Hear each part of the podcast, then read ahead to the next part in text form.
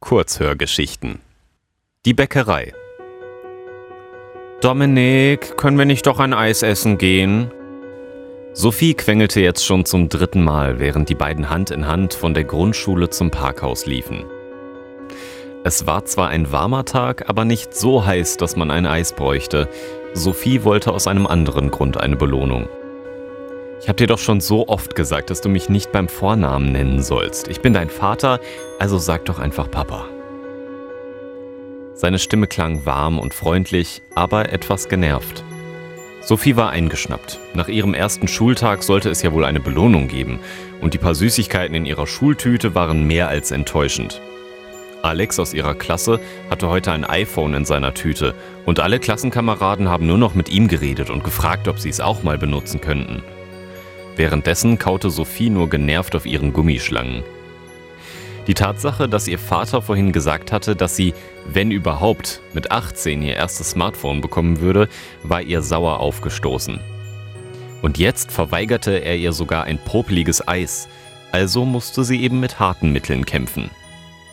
Mama hat auch Dominik zu dir gesagt und dann hast du auch auf sie gehört. Dominik blieb stehen. Als Sophie es plötzlich merkte und auch anhalten musste, weil sie an seine Hand ging, wusste sie, dass sie zu weit gegangen war. In Dominiks Kopf rasten die Gedanken, warum musste sie jetzt ihre Mutter erwähnen? Vier Jahre ist es her, als seine Frau Natalie gestorben war. Krebs. Die Diagnose haben sie bekommen, als Sophie gerade anderthalb Jahre alt war. Es hat kein Dreivierteljahr gedauert, dann hatte Natalie den Kampf verloren. Jetzt war Dominik also alleinerziehender Vater einer Tochter und wollte ihr kein Eis kaufen. Schließlich hatte er zu Hause schon einen Kuchen von ihrer Lieblingsbäckerei, Zanali, stehen. Den Kuchen mit viel Sahne und riesigen Erdbeeren an den Seiten. Aber das konnte er ihr noch nicht verraten, logischerweise. Dominik schob die Gedanken an seine Frau beiseite und sah Sophie an. An ihrem Blick konnte er erkennen, dass sie ein schlechtes Gewissen hatte. Es tat ihr selbst weh, von ihrer Mutter zu sprechen, und sie zu benutzen, um einen Vorteil daraus schlagen zu können, verursachte bei ihr, trotz ihrer sechs Jahre, ein ungutes Bauchgefühl. Er kniete sich hin und war mit seinem Gesicht jetzt auf der Höhe von ihrem. Dominik blickte sie freundlich an, streichelte ihr mit den Fingern über die Wangen und sagte, Du kriegst jetzt kein Eis, weil zu Hause eine Überraschung auf dich wartet. Irgendwie musste er sie schließlich beruhigen, also versuchte er es wenigstens mit einem kleinen Hinweis. Yay, Erdbeerkuchen! Sophie flippte aus, umarmte ihren Vater und kam mit ihren kurzen Armen nicht ganz um seinen muskulösen Oberkörper. Danke, Papa, du bist der Beste!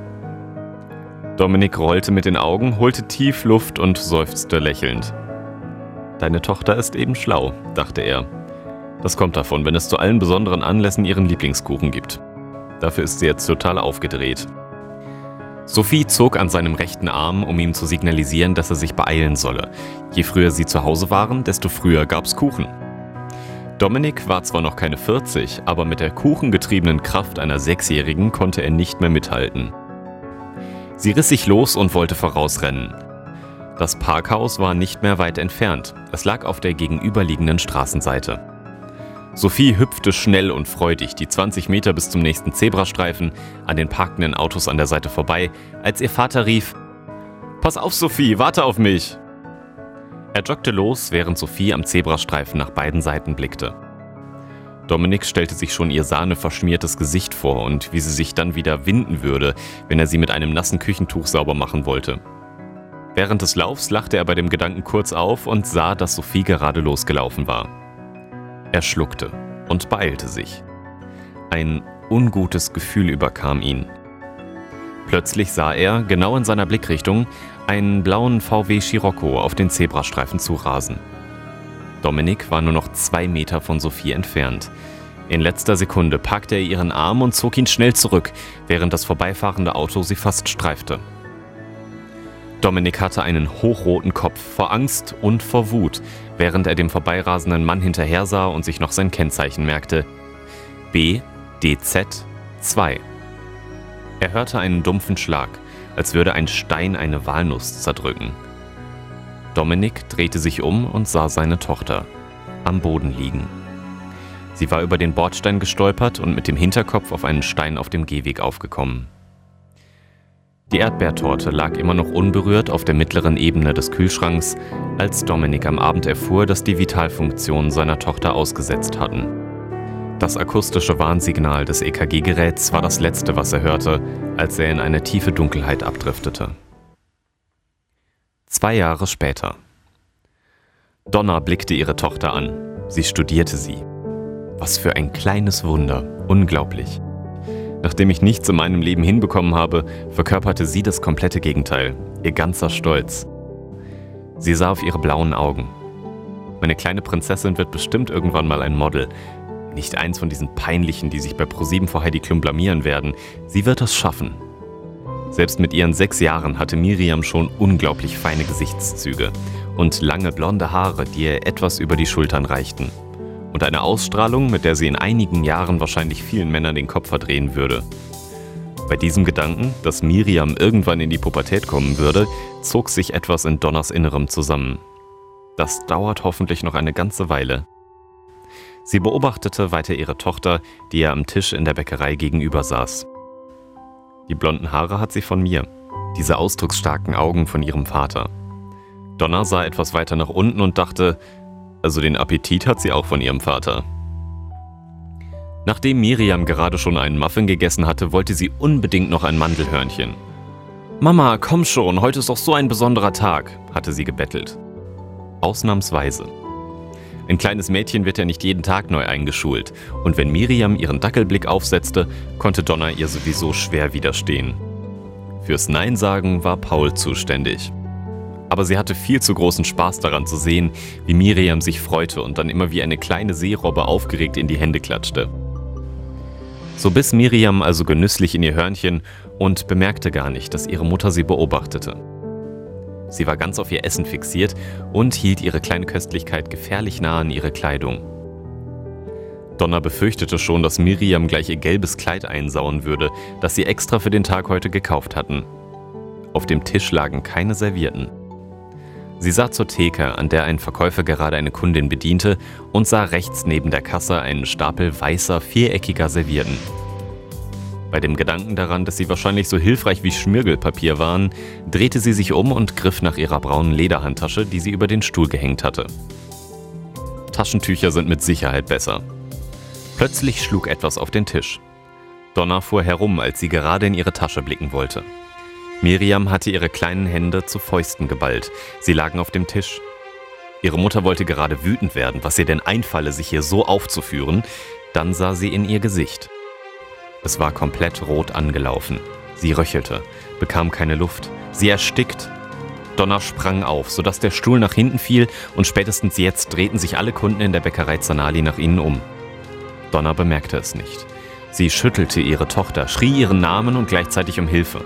Jemand solle doch den Notarzt rufen. Sie stellte sich hinter ihre Tochter und versuchte den Heimlichhandgriff, den sie schon öfter in Filmen gesehen hatte. Wenn ihr ein Stück des Mandelhörnchens im Hals stecken geblieben war, dann musste es doch so wieder herauskommen. Tränen liefen Donners Wangen herunter, während sie mit beiden Armen auf den Oberkörper ihrer Tochter drückte. Dominik war angespannt. Heute war es endlich soweit. Auf diesen Moment hatte er zwei Jahre gewartet. So viel Planung, so viel Geld, so viel Zeit. Er wirkte müde, als hätte ihn jegliches Leben verlassen. Sein ehemals muskulöser Körper war zusammengeschrumpft. Jetzt würde man ihn bestenfalls noch als schlank bezeichnen. Seine schwarzen Haare hatten graue Strähnen bekommen und wirkten wild, als hätte er sie nicht anständig gekämmt. Seine Augenringe vermittelten den Eindruck, er hätte seit drei Tagen nicht geschlafen. Insgesamt war Dominik immer noch attraktiv, wirkte aber so, als könnte er eine dreiwöchige Kur sehr gut gebrauchen. Sogar sein graues Hemd hatte er falsch zugeknüpft, sodass der zweite Knopf im dritten Loch steckte. Geht es dir heute nicht gut? In Gedanken versunken hatte Dominik den Kopf hängen lassen und blickte jetzt auf. Er sah in Thorstens besorgtes Gesicht. Dominiks Inneres schrie, dass er sich zusammenreißen solle. Nicht mehr lange. Warte einfach ab und spiel mit. Ach nö, alles super. Ich habe nur gerade diese neue Serie entdeckt, Westworld. Da habe ich gestern fünf Folgen am Stück gesehen und bin erst um sechs oder so ins Bett gekommen, log er. Westworld hatte er tatsächlich schon gesehen, aber das war bereits mindestens einen Monat her. Und geschlafen hatte er letzte Nacht gar nicht. Thorsten grinste. Mann, hättest du mir halt geschrieben, dann hätten wir uns eben nicht um 13 Uhr zum Kaffee verabredet. Aber ist echt eine geile Serie, oder? Dominik nickte, war mit den Gedanken aber schon wieder woanders. Versau es nicht. Wenn du erwischt wirst, bist du am Arsch. Er ertastete langsam die Umrisse, den die Spritze in seiner rechten Hosentasche hinterließ. Fast 1500 Euro hatte er bezahlt, damit er Kaliumcyanid kaufen konnte. Die Chemikalie war nicht das Problem, die bekam man in jeder Apotheke. Aber um die Berechtigung für den Kauf eines so gefährlichen Stoffes zu erhalten, musste man auch den Sachkundelehrgang nach 5 der Chemikalienverbotsverordnung besuchen. Und sogar sein polizeiliches Führungszeugnis musste er der Apothekerin vorzeigen. Aber er hatte sich ja nicht strafbar gemacht. Noch nicht. Was für ein Glück, dass es den Lehrgang auch hier in Berlin gibt, dachte Dominik damals, als er gesehen hatte, dass der Lehrgang beim TÜV Süd nur in drei anderen Städten angeboten wurde. Er ging zwar nur drei Tage, hatte aber fast seine gesamten Ersparnisse aufgebraucht. Die Beerdigung seiner Frau und seiner Tochter haben das Geld aufgefressen, das eigentlich für gemeinsame Urlaube am Strand gedacht war. Dominik zwang sich nicht zu weinen. Das durfte er jetzt nicht. Nicht, wo er bis jetzt so geduldig und vorsichtig vorgegangen war.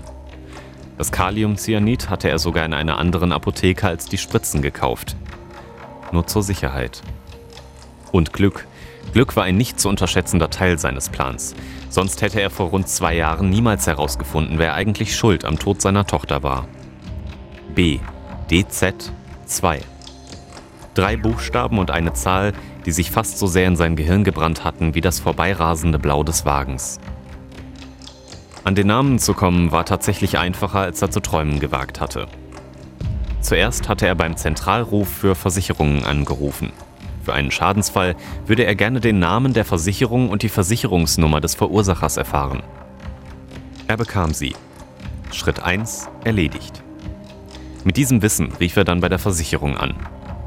Er versuchte sich als der Fahrzeughalter des Scirocco's auszugeben und startete in das Gespräch direkt mit Hallo, meine letzte Abrechnung sollte schon vor einiger Zeit ankommen.